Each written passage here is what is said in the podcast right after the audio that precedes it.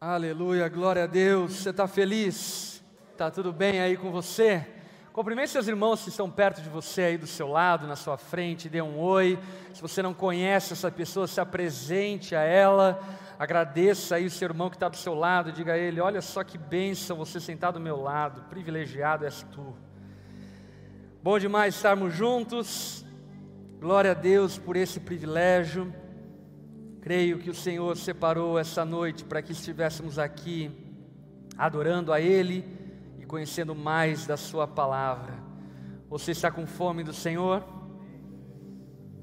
Vamos nos alimentar daquele que tem as palavras de vida eterna.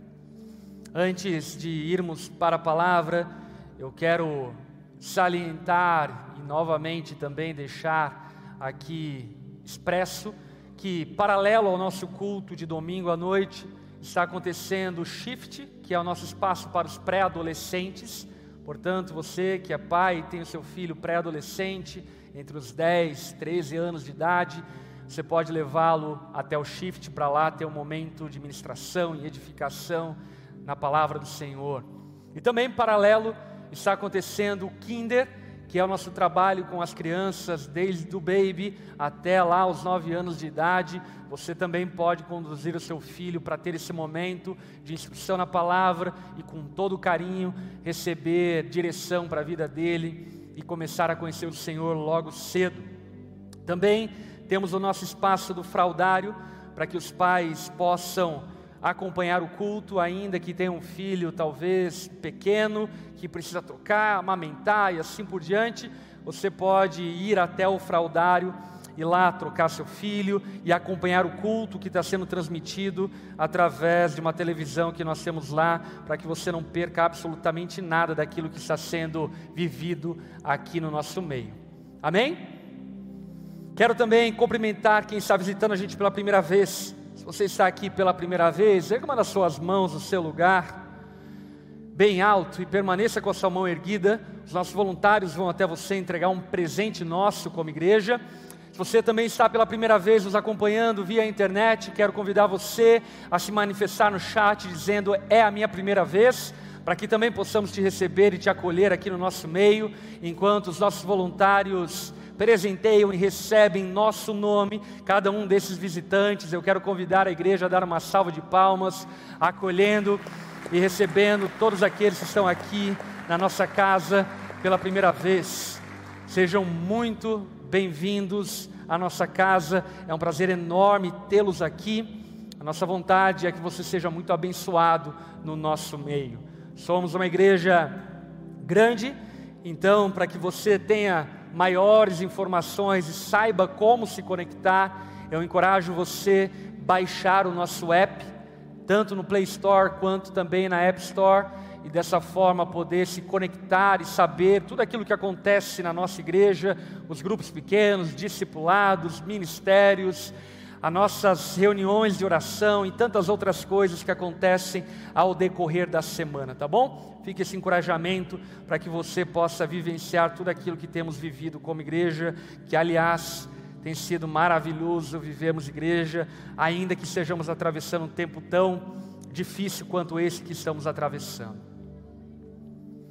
Eu quero dar continuidade à série de mensagens A Chegada que nós iniciamos vai fazer aí já um mês, e vamos continuar expondo e aprendendo a partir da palavra de Deus, o Evangelho segundo Marcos. E hoje quero convidar você a abrir a sua Bíblia em Marcos, no capítulo 1, versículo 16. Marcos, capítulo 1, verso 16. Na semana passada, nós conversamos a respeito do início do ministério público de Jesus, no episódio quando João Batista é preso e Jesus então inicia o seu ministério público, e o início do seu ministério público era fundamentado e baseado na pregação do Evangelho de Deus. Jesus ia por toda parte anunciando: o tempo chegou, o reino de Deus está próximo, portanto, arrependam-se e creiam no Evangelho. Jesus estava anunciando a inauguração do reino de Deus entre os homens. Jesus estava declarando a possibilidade de sermos salvos por meio da graça de Deus. E Ele estava nos convidando a arrependermos e crermos no Evangelho de Deus e dessa forma recebermos gratuitamente a Sua salvação. Porém, algo que precisa ser continuado a partir da semana passada é a respeito do que fazemos depois da salvação. E esse é o título da mensagem que eu quero compartilhar com os irmãos essa noite. O que vem depois da salvação? Por conta de que muitos têm abraçado uma pregação do Evangelho esvaziada de compromisso, responsabilidade e transformação. E algo que não podemos ignorar é que a fé que nos transforma, a fé que nos salva, é a fé que nos transforma. A pregação do Evangelho que nos salva é a pregação que nos convida a um relacionamento de discipulado com Jesus. Portanto, a vida cristã não se encerra há uma epifania emocional em um ambiente de culto, quando nós reconhecemos que somos pecadores e precisamos de salvação, então erguemos nossas mãos e dizemos: Eu preciso de Jesus. Não, isso pode até ser um início, mas não é um fim. Jesus, Ele é o caminho. E quando Ele nos convida ao arrependimento, Ele está nos convidando a começar esse caminho. Portanto, quando abraçamos a mensagem do Evangelho e cremos que Jesus nos salvou por meio do seu sacrifício, é muito importante que saibamos que isso pode ser e, na verdade, é um bom começo, mas ainda não é o fim. É necessário que possamos dar continuidade a esse chamado da salvação que Jesus nos entregou. O que vem depois da salvação? Para tal, quero ler com vocês Marcos capítulo 1, versículo 16. Enquanto andava à beira do mar da Galileia, Jesus viu Simão e seu irmão André, jogavam redes ao mar, pois viviam da pesca, um ofício comum naqueles dias. Jesus lhes disse: Venham, sigam-me e eu farei de vocês pescadores de gente. No mesmo instante, repita comigo, no mesmo instante. No mesmo instante, deixaram suas redes e o seguiram. Pouco mais adiante, Jesus viu Tiago e João, filhos de Zebedeu, consertando redes num barco. Chamou-os de imediato e eles também o seguiram, deixando seu pai, Zebedeu, no barco com os empregados. Vamos orar. Baixe sua cabeça, feche seus olhos, vamos conversar com o Senhor.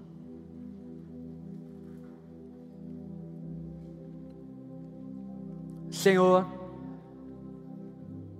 somos tão gratos e felizes por estarmos aqui nessa reunião. Obrigado por nos trazer até aqui e nos proporcionar a graça de partilhar da vida da Sua igreja. Obrigado, Jesus, porque o Senhor, além de nos amar, salvando-nos, o Senhor tem nos chamado para usufruirmos dessa salvação através do discipulado.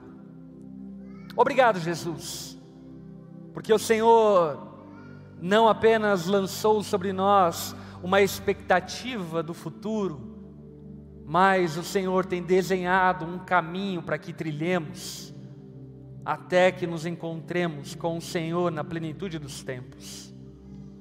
Senhor, nós amamos a Ti e reconhecemos que só tu tens as palavras de vida eterna.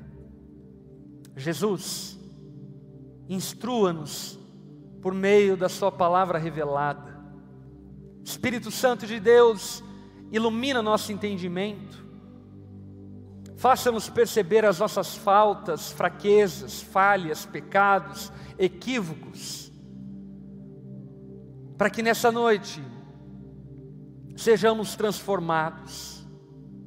Eu clamo a Ti, Pai, em especial por aqueles que já creram na mensagem do Evangelho, que nessa noite possamos compreender e entender que o Senhor tem nos chamado para uma vida contigo, tem nos chamado para um relacionamento de discipulado. Ensina-nos a vivermos a fé que nós abraçamos, para que não sejamos encontrados em falta diante do Senhor. Nós te amamos, Jesus, e clamamos revelação, discernimento e graça a partir daquilo que vamos conversar nessa noite. Em nome de Jesus que nós oramos. Amém e amém. Amém. Meus irmãos, os cristãos primitivos não eram conhecidos como cristãos. Aliás, inclusive o termo cristão, ele foi utilizado pela primeira vez em Antioquia como uma forma pejorativa de tirar sarro daqueles que diziam crer em Jesus. Portanto, o termo cristão não é um termo, digamos assim, bíblico e adequado para o que significa ser cristão. Ainda que seja o termo que se popularizou e que hoje identifica aqueles que supostamente creem em Jesus. A palavra crente também é uma palavra e um termo muito vazio, porque crente no quê? Existem crentes em mitos, existem crentes em outros deuses, existem crentes num falso Cristo. Portanto, crentes também não é uma identidade que Jesus deixou-nos como legado no sentido de identificação. A maneira majoritária como os discípulos se identificavam e como Cristo chamava aqueles que criam neles, era discípulos. Porque de fato, discipulado identifica muito melhor o convite de Jesus. Jesus nos chamou para que sejamos discípulos dele. Portanto, não é uma epifania, uma casualidade, onde nós ouvimos uma pregação que sacode o nosso interior, que emociona o nosso coração, e aí então a partir dali, de maneira mágica, nos tornamos cristãos. Não, o convite de Jesus é para que o sigamos, para que obedeçamos aos seus mandamentos, para que aprendamos dele e para que o sirvamos em vida. A fé que nos salva é a fé que precisa nos transformar também. O chamado para o discipulado não é um plus na vida cristã, tipo assim, tem os crentes e os discípulos. Não. O chamado para o discipulado é a vida cristã. Ainda que o IBGE demonstre toda a nossa vergonha criando uma categoria de evangélicos nominais, dando a entender que existe a possibilidade de dizermos crer em Jesus e vivermos como não crendo nele. É bem importante que você saiba que, à luz da palavra de Deus e aos olhos de Deus, é impossível nós dizermos crer no Evangelho de Cristo sem que nos submetamos ao discipulado de Cristo, sem que sejamos discípulos dEle. E a montagem do texto de João Marcos demonstra isso de maneira muito evidente. Jesus foi até a região da Galileia, e lá na região da Galileia, ele começou a pregar o evangelho de Deus, anunciando a salvação que há em Jesus, mas junto a isso, chamando esses que se convertiam para um relacionamento de caminhada para um relacionamento de discipulado, porque Jesus não é apenas a porta das ovelhas, mas Ele também é o caminho dos discípulos. Ele não é apenas a porta da salvação, mas Ele é o caminho no qual todo aquele que diz crer em Jesus precisa caminhar. João Marcos está demonstrando que para Jesus era evidente e claro que receber a salvação exigia uma resposta de discipulado. E algo que eu quero chamar a atenção de vocês, diante do texto em que nós lemos, é a respeito de quem Jesus chama. Jesus está na Galileia dos gentios. Gentios não porque eles praticavam gentileza, gentios porque eles não eram da descendência de Israel, de Abraão, gentios porque eles não pertenciam ao povo de Deus. E Jesus inicia o seu ministério público na Galiléia dos gentios, chamando essas pessoas para andar com Ele. Quem Jesus chama? Pessoas comuns, gente como eu e você, gente que torce para o Palmeiras, gente de toda espécie. Jesus chama pessoas comuns para seguir a Ele, para andar com Ele. Jesus chama gentios, gente que não participava do patriarcado abraâmico, gente que não tinha como herança as profecias e promessas. Jesus chama pecadores, Jesus chama aqueles que não são, Jesus chama aqueles que nem mesmo estavam procurando por Ele, mostrando de maneira muito clara que na verdade não fomos nós que buscamos a Jesus, mas foi Ele que nos buscou. Foi Ele que estava andando na beira do rio Cachoeira e chamou você. Foi Ele que estava andando pelos shoppings das cidades andando pelas praças, pelas empresas, chamando pecadores para andar com Ele, oportunizando aquilo que naquele contexto mesmo era o mais nobre chamado. Eu não sei se você sabe, mas Jesus era tido e reconhecido como rabino, como mestre. E ser rabino, ser rabi, ser mestre naquele contexto era a mais nobre função numa sociedade. Esse rabino teria o direito de chamar os seus talmidins, os seus discípulos, para andar com ele. E todo jovem, todo adolescente, ansiava e desejava ser chamado por um rabino. Mas, o que normalmente acontecia, era que os chamados pelos rabinos habitavam e moravam na região da Judéia, em Jerusalém, não na Galiléia. Mas Jesus agora está na Galiléia, em uma terra comum, com pessoas comuns, chamando essas pessoas comuns para terem o maior privilégio que elas poderiam ter: aprenderem com o Mestre dos Mestres, seguirem a Jesus e submeterem ao discipulado algo que precisa arder no seu coração em forma de gratidão, é o privilégio de ter sido chamado para caminhar com Jesus. Quão privilegiado eu fui quando eu não buscava Jesus, mas Ele me buscou nas mais densas trevas e me chamou para andar com Ele. Naquele tempo, eu pensava que era eu que estava dizendo sim a Ele, mas na verdade hoje eu olho para trás e percebo que foi Ele que disse sim para mim, foi Ele que me acolheu, foi Ele que me buscou, foi Ele que me encontrou. Assim também, como tem encontrado tantos no nosso meio e chamado para uma vida junto a Ele.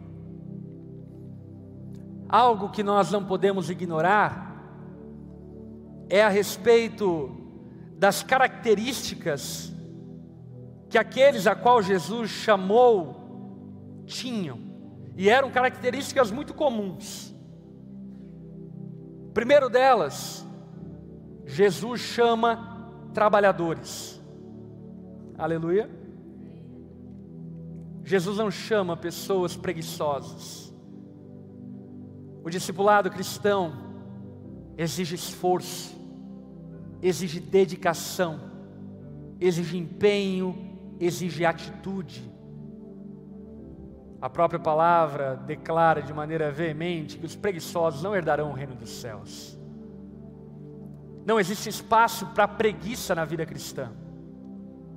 Jesus chama pessoas dadas ao trabalho, identificando que de fato caminhar com Jesus exige muito mais do que apenas emocionalismo, exige atitude, exige mãos arregaçadas, existe empenho, esforço e dedicação para servir ao Senhor. Jesus chama trabalhadores, pessoas que se dedicavam ao ofício das suas famílias, pessoas que trabalhavam arduamente naquilo que era posto diante delas, demonstrando uma característica que nós não podemos ignorar. Os verdadeiros discípulos de Jesus são homens e mulheres dadas ao trabalho. Aleluia. Jesus chama pessoas comuns.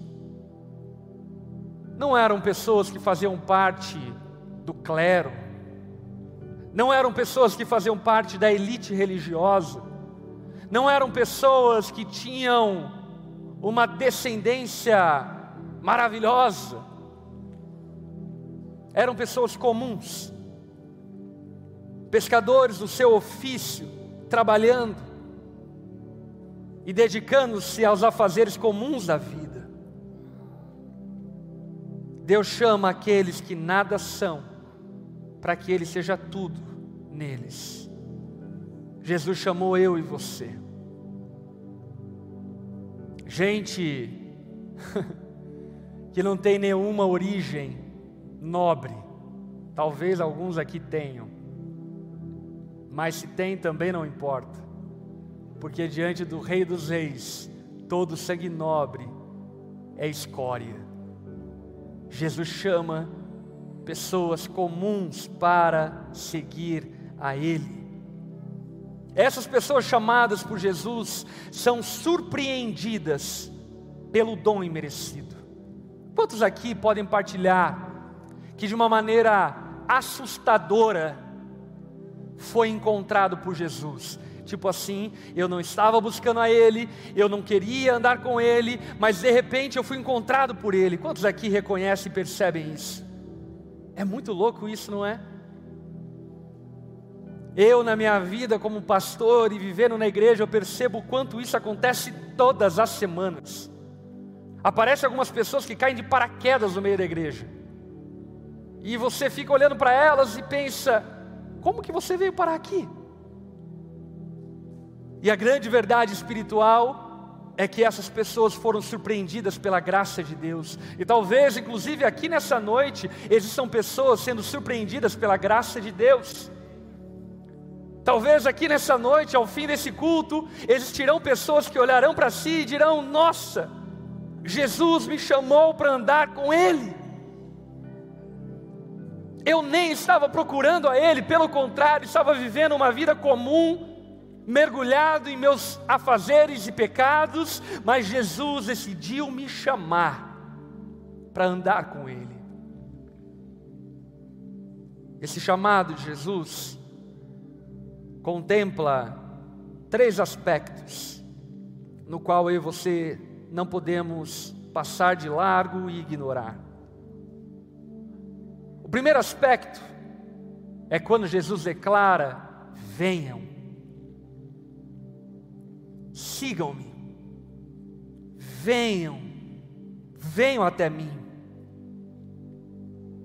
Sabe, meu irmão, minha irmã, ainda que eu creia que Jesus é aquele que nos chama e nos capacita e nos agracia para que possamos o seguir, eu realmente creio e sei que isso exige da minha parte, da sua parte, uma resposta. Eu e você precisamos responder a esse convite. Jesus, nessa noite, talvez esteja dizendo a alguns, como eu disse anteriormente: venham mas não adianta ele estar dizendo venham, se você continua de braços cruzados, vendo ele te chamar vez após vez, semana após semana, mês após mês, ano após ano. É necessário que você tome uma atitude em direção a Jesus. É necessário que você saia da sua zona de conforto e dê passos em direção àquele que tem te chamado. E eu digo isso porque Jesus chamou o jovem rico, mas o jovem rico não deu um passo em direção a Jesus. Jesus chamou Nicodemos, mas Nicodemos não respondeu afirmativamente a esse convite. Jesus diz a mim e a você: venham, venham até mim. Saiam da inércia, saiam dessa zona de conforto, coloque o pé para fora da sua existência e venha até mim. E esse é um convite maluco, porque nós ficamos pensando como vai ser, o que vai acontecer, será que vale a pena mesmo ir? E o que é curioso desse convite é que ele exige dos convidados fé, confiança, o firme fundamento das coisas que não se veem, nem se podem tocar. Esse convite de Jesus feito a mim e a você exige de mim e de você que confiemos nele Mas, pastor, qual é o plano de Deus para a minha vida? Não sei. e quando eu vou saber? Não sei se você vai saber.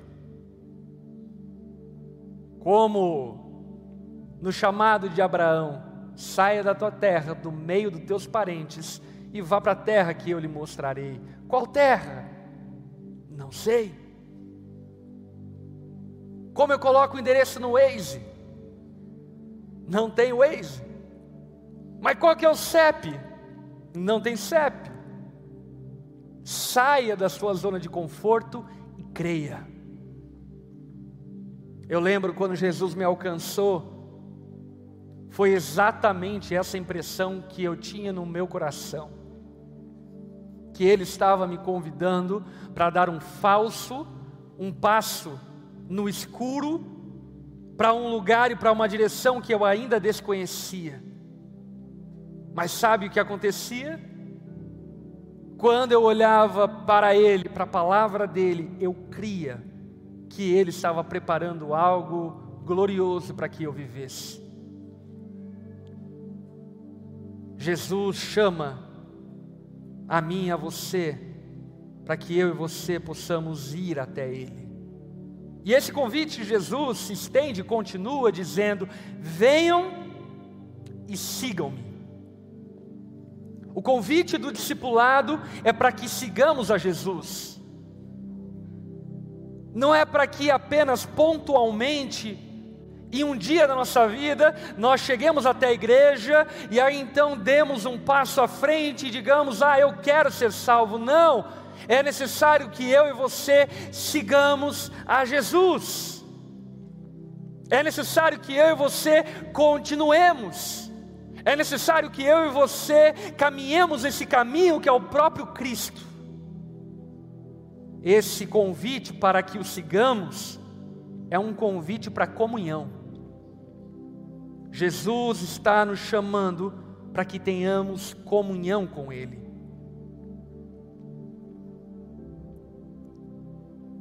Meu irmão, minha irmã, cristianismo não é uma experiência aonde você se intromete e se enfia dentro de uma bolha solitária e vive ali solitariamente, crendo em algo hipotético.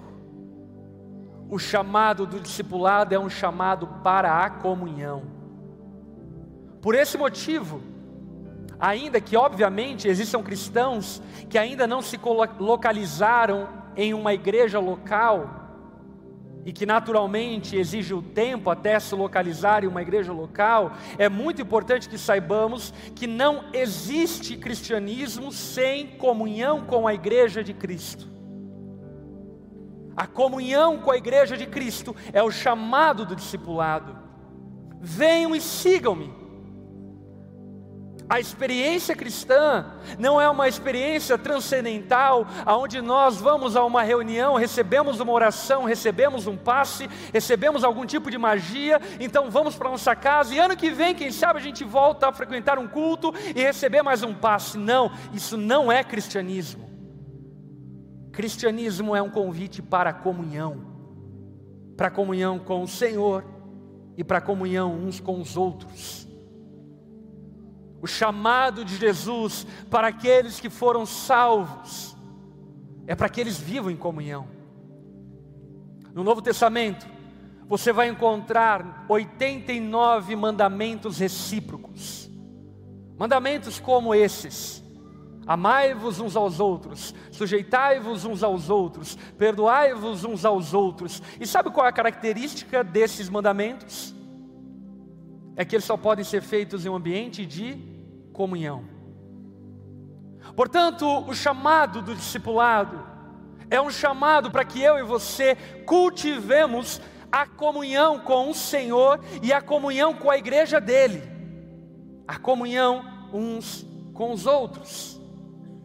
O chamado para seguir a Jesus é um chamado para que o imitemos.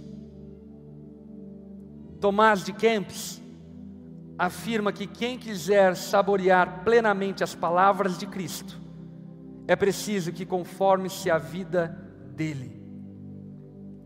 O chamado para o discipulado é o chamado para que usemos a vida de Cristo como modelo para a minha e para a sua vida. O chamado para o discipulado é o chamado para que Jesus se torne a nossa referência para que Ele se torne o nosso modelo, para que Ele se torne a nossa inspiração. Jesus nos chama para que sigamos os seus passos, para que sejamos os seus passos na terra, para que sejamos as suas mãos na terra, para que sejamos o seu corpo, e dessa forma expressemos quem Ele é a partir da nossa vida o chamado para seguir a Ele é um chamado para perseverança. Esse chamado não é um chamado para um momento esporádico, mas é um chamado para continuidade. Aquele que perseverar até o fim herdará a coroa da vida. Aquele que perseverar até o fim terá o seu nome escrito no livro da vida. A vida cristã não é um tiro de 500 metros. A vida cristã é uma maratona. Uma maratona que exige de mim, de você, perseverança, paciência, esperança e continuidade. Existem dias não tão bons na nossa jornada, de discipulado e de caminhada com Jesus. E nesses dias eu e você devemos transpor as nossas limitações, crendo em Cristo e continuando essa caminhada. Por vezes nessa maratona, nós nos encontramos em uma subida muito alta, onde as nossas forças parece que se esvaem e parece que nós não conseguimos mais caminhar. Nesses momentos é necessário que creiamos em Jesus e continuemos a caminhada. O chamado de Jesus para que o sigamos é um chamado para que perseveremos.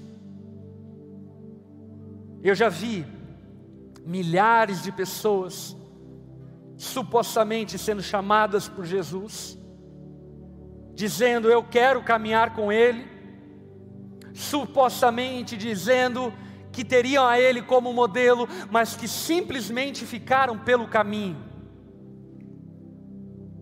Porque de fato e verdade, não se submeteram ao discipulado de Cristo. É necessário, portanto, que eu e você tenhamos comunhão, que eu e você imitemos a Cristo, que eu e você perseveremos nessa jornada de seguir a Jesus.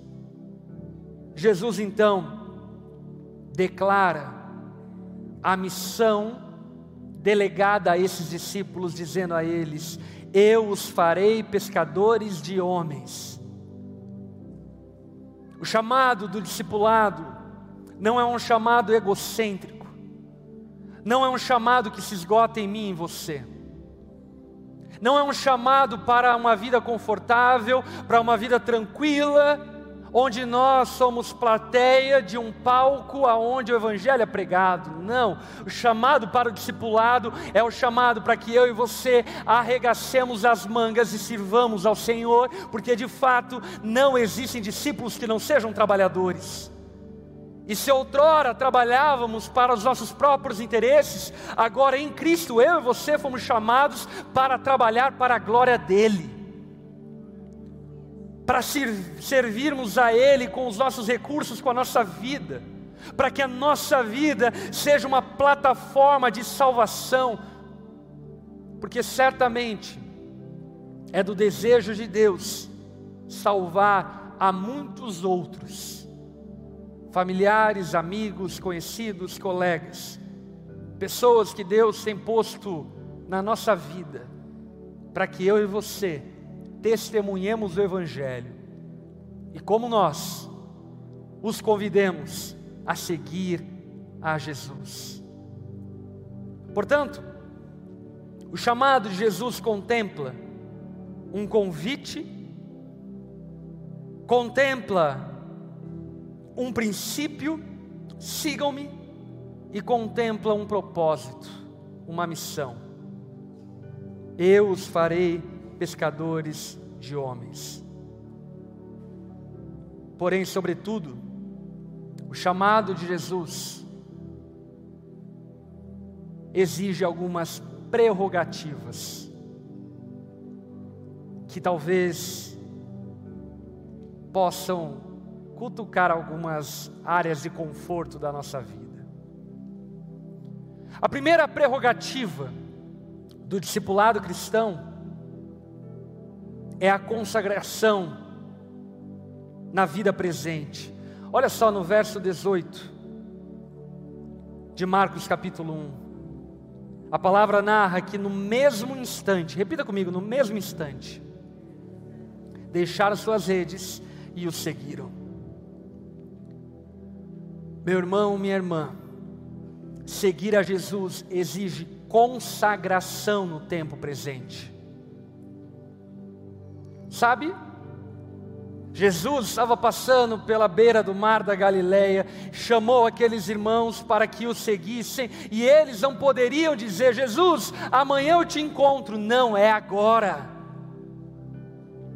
é necessário que haja uma entrega agora, é necessário que haja uma consagração agora, não é para amanhã, não é para mês que vem, não é para o ano que vem. Ah, pastor, quando eu me aposentar, eu quero servir a Deus. Sabe lá você se você vai se aposentar?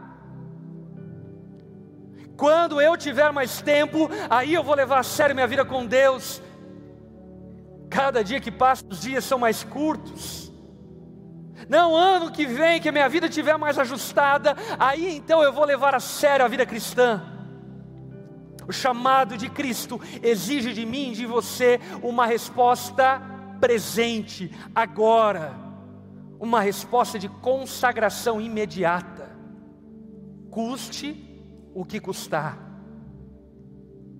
Quando Jesus me chamou para que eu seguisse a Ele, isso me custou amizades, me custou hábitos, me custou práticas, me custou vícios.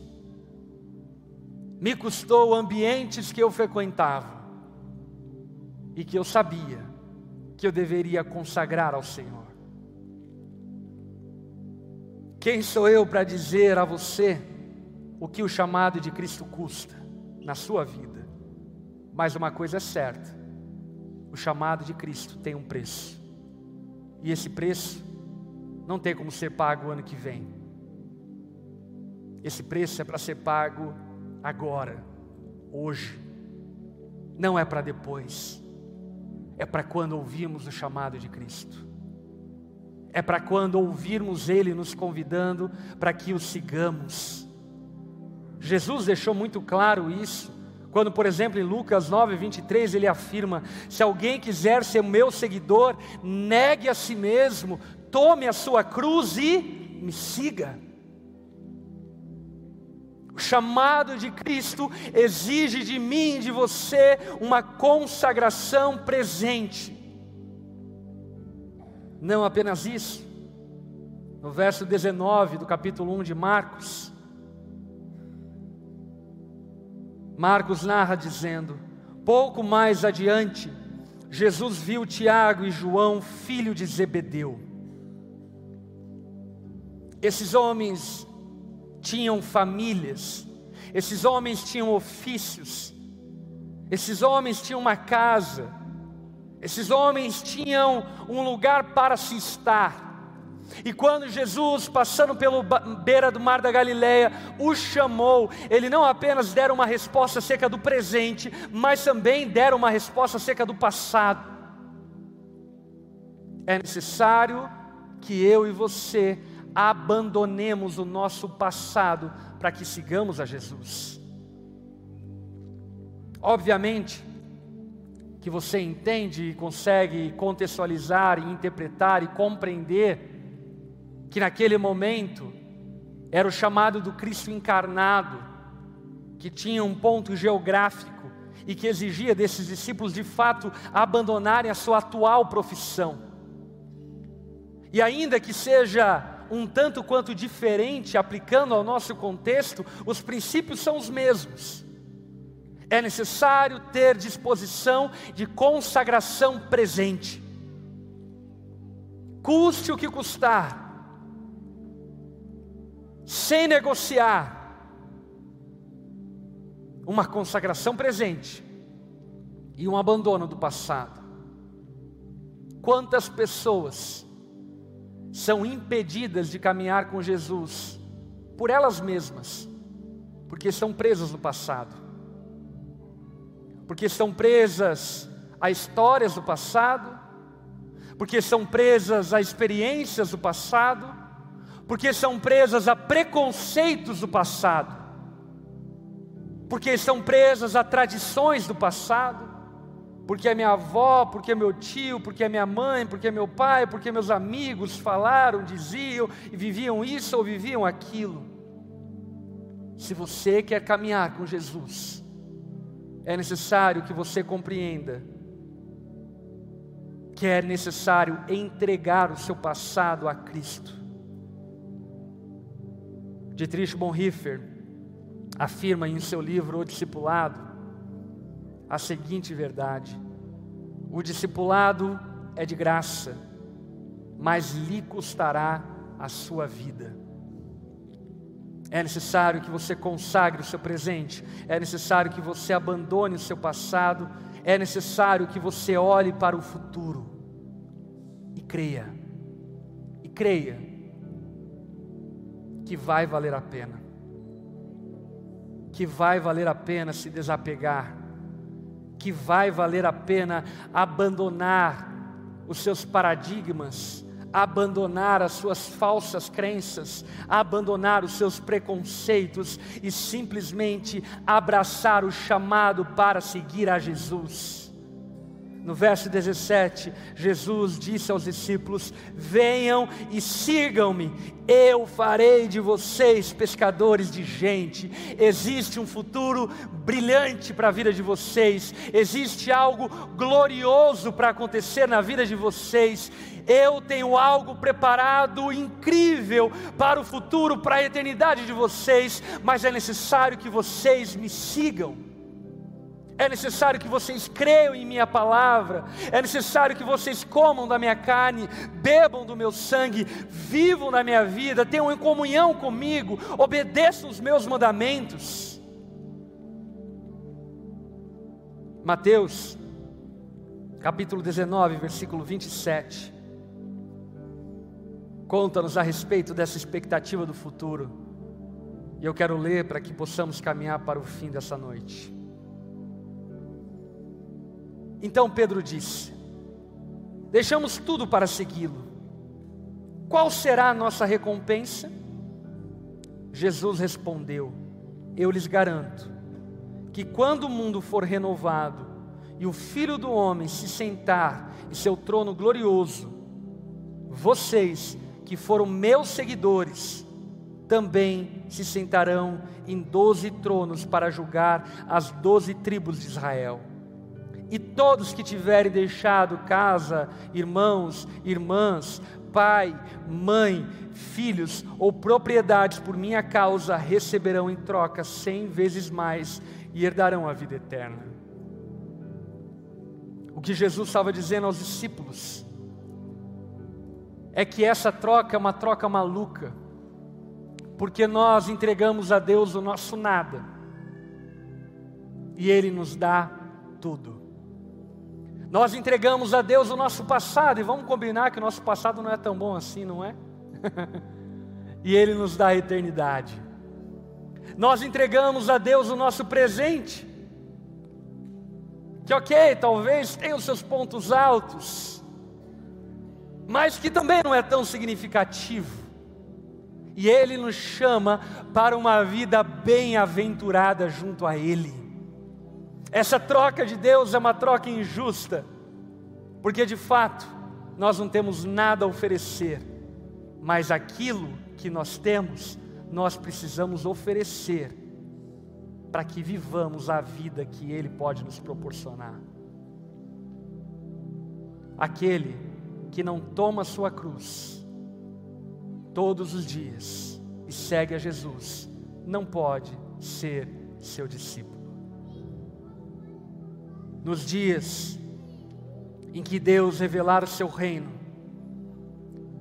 todos nós que cremos e seguimos a Jesus, seremos galardoados e recompensados por um passado abandonado, por um presente consagrado e por mantermos uma firme esperança de que Deus tem o melhor para cada um de nós. Mas algo que eu e você não podemos ignorar é que a vida cristã é discipulado. É impossível seguir a Jesus sem que nos submetamos a Ele, à Sua vontade e obedeçamos a Sua palavra. Depois da pregação do Evangelho e da graça de Deus, Deus chama esses que foram salvos para caminharem com Ele, para trilhar o seu caminho. E eu creio que nessa noite, Deus está nos encorajando e nos despertando para essa realidade, sabe? Talvez alguns aqui entre nós confundam cristianismo com outras religiões pagãs. Confundam Deus com os falsos deuses.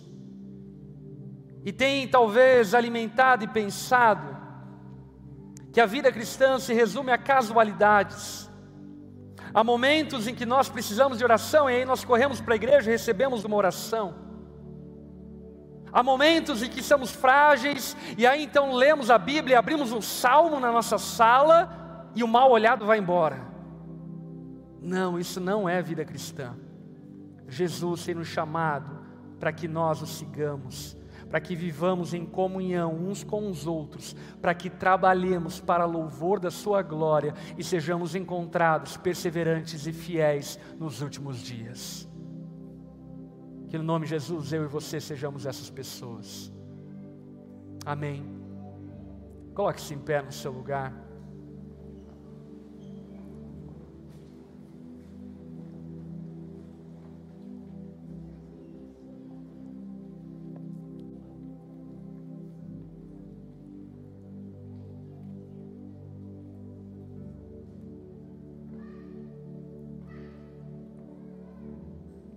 A salvação não nos custa nada, mas seguir a Jesus custa a nossa vida, dedicada a Ele e submissa a Ele. Crentes nominais não herdarão o reino dos céus. Assim também como crentes praticantes, religiosos, mas sem vida verdadeira de caminhada com Jesus. Aqueles que herdarão o reino dos céus não são os ditos cristãos, não são os ditos crentes, mas são aqueles que se submetem ao discipulado de Cristo. E dessa forma são lapidados, santificados dia após dia. Que no nome de Jesus você seja esse discípulo. Quantos discípulos nós temos aqui nessa noite? Que o Senhor possa nos ensinar a caminhar nesse caminho, obedecendo a Ele e consagrando-nos diariamente em obediência a Ele. Deixa eu orar por sua vida, as suas mãos como recebendo. Pai, nós cremos que o Senhor enviou o Seu Filho para nos resgatar e nos salvar e essa salvação é existencializada através do discipulado. Não permita nos envergonhar o Evangelho, vivendo uma vida hipócrita, baseada em meras ocasionalidades e casualidades, conveniências nossas, mas que sejamos verdadeiros discípulos, com mangas arregaçadas para servir ao Senhor preparados a todo tempo e fora de tempo para pregarmos o Evangelho para os nossos amigos, colegas e familiares. Ensina-nos a caminhar nos caminhos da justiça e da integridade por amor ao Seu nome, Jesus. Que possamos de fato compreender que o Senhor não inventou uma nova religião, que o Senhor não estabeleceu novos templos, mas que o Senhor tem nos chamado para caminharmos contigo dia após dia, vivendo e preservando e cultivando a comunhão contigo e com os nossos irmãos. Faça-nos cristãos genuínos, faça-nos uma igreja de discípulos, uma igreja de pessoas que se submeteram ao discipulado e dessa forma aprendem do Senhor o caminho a trilhar. Pai, que teu amor esteja sobre nós, que a graça e a paz de Jesus nos acompanhe, que a consolação e a presença do Espírito Santo estejam conosco por onde formos, para a glória do nome de Jesus que nós oramos. No nome de Jesus. Amém e amém. Amém. Você foi abençoado essa noite. Dê uma salva de palmas a Jesus.